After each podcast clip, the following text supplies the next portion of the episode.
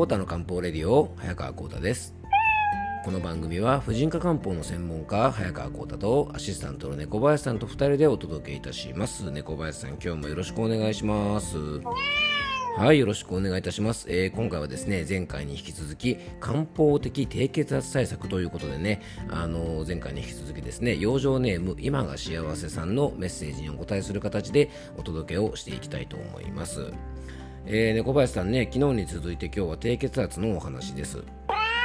あのもしかしたら昨日の放送もですね低血圧っていうところですね結構低気圧って言ってたかもしれませんが、あのー、全部低血圧ということなのでねあの今もちょっと間違えそうになりましたねあのもし間違ったらごめんなさい全部低血圧についてなのでね、えー、よろしくお願いいたします。はい、あの昨日のメッセージにもねあったんですけどもたびたびこの番組にもね登場するあの人気ポッドペ なんか今日カメカメだな人気ポッドキャスト番組のオーバーザさんのねパーソナリティの、まあ、堀井美香さんもねすごい低血圧ってことだったんですよね。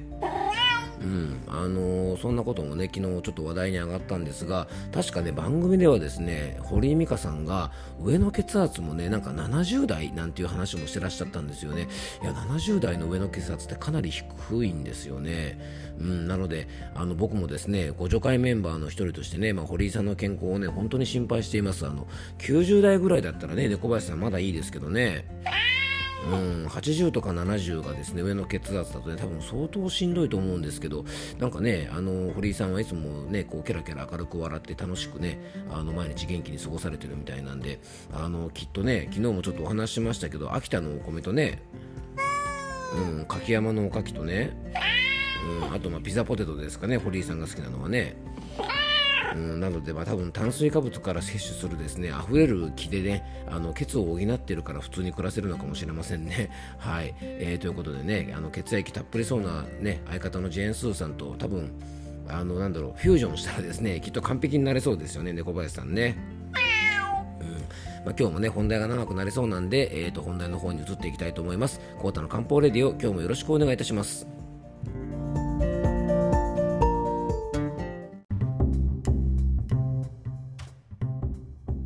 えそれでは今日の本題の方に入っていきましょう。えー、っと、今回もですね、前回に引き続き低血圧について、えー、養生ネーム、今が幸せさんからいただいたご質問にお答えしております。あの、今が幸せさんからのメッセージはね、あの、前回ちょっとお話をしておりますので、えー、よかったらですね、まだ前回聞いてないよという方はね、前回からちょっと聞いていただくとね、あの、今日のお話がよりよくわかるんじゃないかなと思います。で低血圧はねいわゆるあの上の血圧と言われる収縮血圧が低い状態のことを言ってですね、まあ、100以下ぐらいだとね一般的には低血圧というふうに、えー、健康診断とかね病院なんかでは言われたりします。もちろんねあの基準が様々であのその数値だけでねどうこうっていうことはねあんまり言わない方がいいのかもしれませんのであのちょっと血圧が低いぐらいだったらね、まあ、過剰に不安になる必要はないんですけどもでもねあの血圧が低くて例えば頭痛がするとか冷え性がひどいとかか朝起きれないとか気分が不安定めまいとか立ちくらみが起こりやすいというようなちょっと日常生活にねいろいろ支障が出ているようだったらあの何かねいろんな不調と合わさっている可能性もあるので注意が必要です。あとねなんかあの結構多いんですが母親もね血圧が低くて朝弱かったからあのこれは遺伝だから仕方がないなんてねあのそんなことを言う方もいらっしゃるんですがあの病気とかね体質というものはね基本的にあの遺伝はしません。あの当然ね骨格とか内臓の働きとかは、まあ、親と似たりする部分はあるんですけども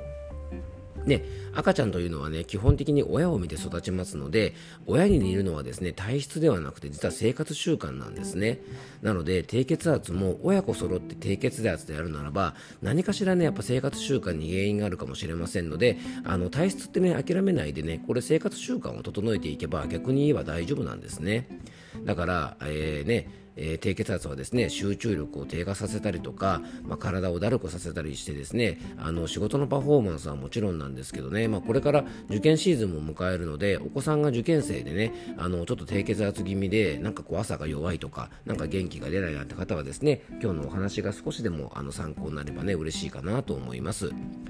で前回もねちょっとお伝えしたんですがあの中医学的なね漢方的にこの低血圧の原因を考えてみるとまずはね前回もお話しした、えー、血液の不足血の不足ですね。そしてね、えー、体の元気が不足していて、えー、このね血をしっかり巡らす元気が出ないその気の不足による低気圧あ低気圧ですね。また低気圧って言っちゃったな。はい。低血圧そしてね、えー、体の仕組みにはですね、えーとまあ、ストレスとかであの体が弱ってですね血圧を上げたりとか下げたりする血圧コントロールをするね自律神経が乱れても血圧がうまく上がらないなんてかと思います。これはね漢方的には、えー、気血の流れをコントロールする気の巡りが悪いというね気体というような状態と考えますあとはですね、漢方的な五臓のね、一つ、腎が弱い方なんかも実はね、血圧が上がりにくいことなんかがありますので、えー、今回はですね、代表的なこの4つを中心にね、お話ししていきたいと思います。で中医学的な低血低血圧を考えた場合ですね血虚と言われる血液量が少ないタイプ、まあ、これがねあのやっぱり一番多いかなと思うので外せないところだと思いますあの血虚という、ね、血液不足がある方は、まあ、これを改善すればですねイコール低血圧の、ね、対策になると思います。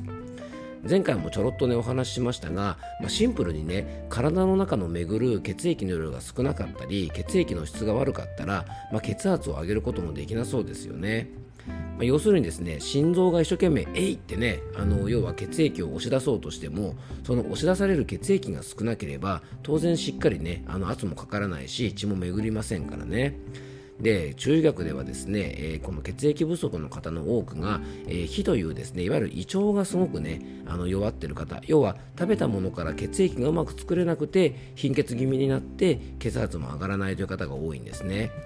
でさっきちょっとね受験生のお話もしましたが、えー、思春期ぐらいの時期でですね起立性調節障害といって血圧がうまく上がらなくてね朝起きれなかったり、えー、午前中ねちょっとこうベッドから出れないなんていうね思春期の子供が結構多いんですがあのこういった方をね結構ご相談で受けることも非常に多いんですけども多くのねお子さんがやっぱね胃腸がすごく弱いねあのちょっと元気不足という方が結構多いですね。なので決してねストレスで自律神経が乱れているばっかじゃないんですね。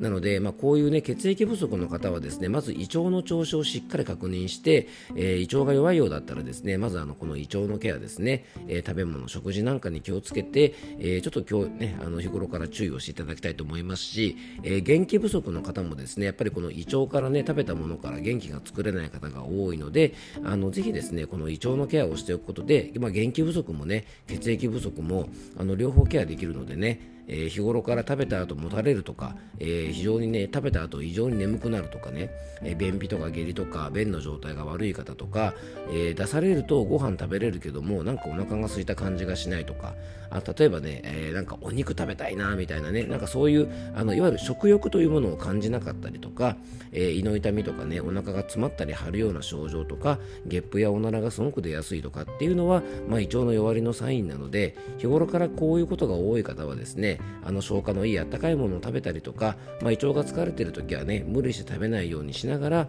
えー、元気も血液もねたっぷり作れるようなねそんな丈夫な胃腸を作っていただきたいと思いますあとね無理なダイエットとかとあの糖質ばっかりですね過度に抜いてしまうダイエットなんかをするとこれもねあの体の中の元気とか血液が不足しすぎてしまって低血圧にもなりやすいので注意していただきたいなと思います。で次はですね、えー、中学でもね、あのー、やっぱり気の巡りといってですね先ほどもちょっとお話ししましたが、えー、自律神経のバランスが乱れると血圧のねあのバランスも乱れます。で自律神経というのはですね体がね今どんな状態かっていうところをですねちゃんと察知して今はねやる気を出すために血圧を上げるべき時なのかそれとも、えー、気持ちを落ち着かせてゆっくり過ごすために、まあ、体を癒すために血圧を下げるべきなのかっていうことをその時のね体の状況とか心の状況に応じて、まあ、コントロールしてくれるのが自律神経なんですが、まあ、これがねストレスを強く受けすぎたり体全体が弱ってですねいわゆるホメオスタシスというねあの体が常に一定の状態で入れるようにするためのこのシステムがちょっと故障してしまうとですねこの自律神経の乱れから血圧がうまく上げれなくなってしまいます。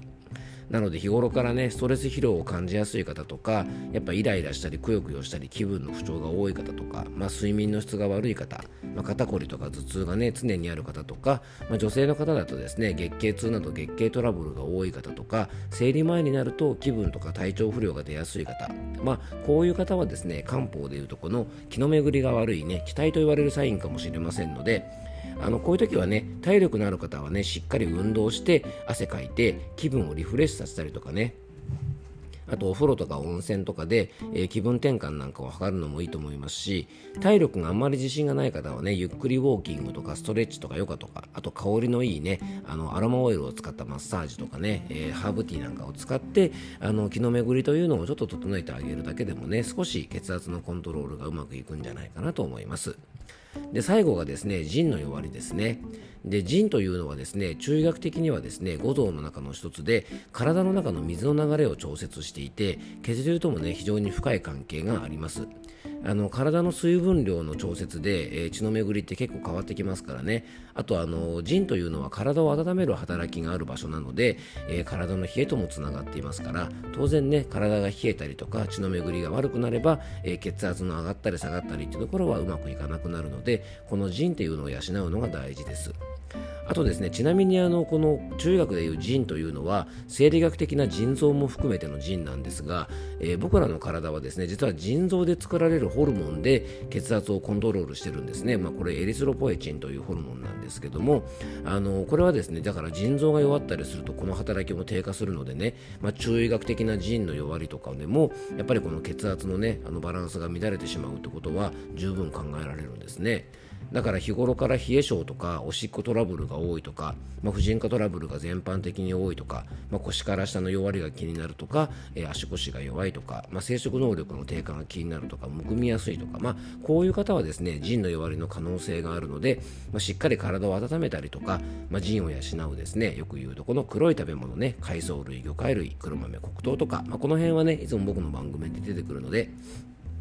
またね参考にしていただきたいと思うんですがあのこの辺のケアをしっかりしながらあの腎の弱りというものをケアしてあげるといいんじゃないかなと思います。あと腎はね肉体疲労でもすごくあの弱りやすいので、まあ、しっかり睡眠をとるなどして休息も心がけていただきたいなと思います。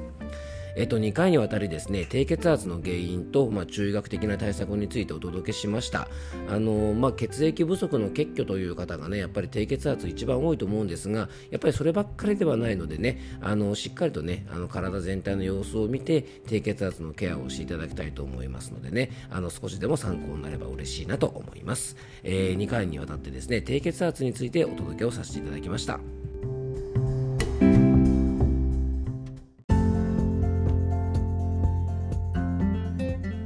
もクロージングのお時間です。ちょっとね、猫橋さん駆け足でお届けしましたが、えー、2回にわたってですね、えー、低血圧についてね、お届けしました。まあ、血圧ってね、結構複雑なので、まあ、これを2回だけでね、ちょっとしかもまあ10分ちょっととかね、あのそのぐらいでお話しするっていうのは結構あの難しい部分もあるのでね、あの本当大雑把な説明になっちゃいましたが、あのやっぱりね、血圧が低いっていうのはね、やっぱり体にとってはいいことではあんまりないのでね、あのぜひですね、皆さんも気をつけていただきたいと思いますし、あの今が幸せさんのね、ちょっとお悩みの少しでもお役に立てば嬉しいかなと思います。えー、この番組ではね、今回みたいに皆さんからのご質問とかメッセージなどお待ちしております。えっ、と、番組ではね、あの、あの紹介はちょっとね、してなかったりもするんですけども、あの、本当ね、あの、いつも聞いてますとかね、いろんなメッセージをいただいたりとか、えー、ポッドキャストね、いつも楽しく聞いてますよなんてことをね、えっ、と、インスタとかのメッセージでもらったりとか、あの、ツイッターとかで書いてもらったりしてるのでね、あの、いつもちゃんとあの拝見していますので、あの、本当に嬉しく思います。えこれからもですね、お気軽にメッセージを送っていただけたらと思います。えっと、メッセージフォームはね、番組詳細の方にリンクを貼っておりますので、えー、そちらをご利用いただいてもいいですし、えー、先ほどもちょっとお話ししましたが、インスタとかね、ツイッターとかの DM とかであのメッセージとか感想いただいてもね、とっても嬉しいのでね、猫林さんね、お待ちしてますよね。はい、ということで今日も聞いていただきありがとうございます。どうぞ素敵な一日をお過ごしください。漢方専科サーター薬房の早川浩太でした。では、また明日。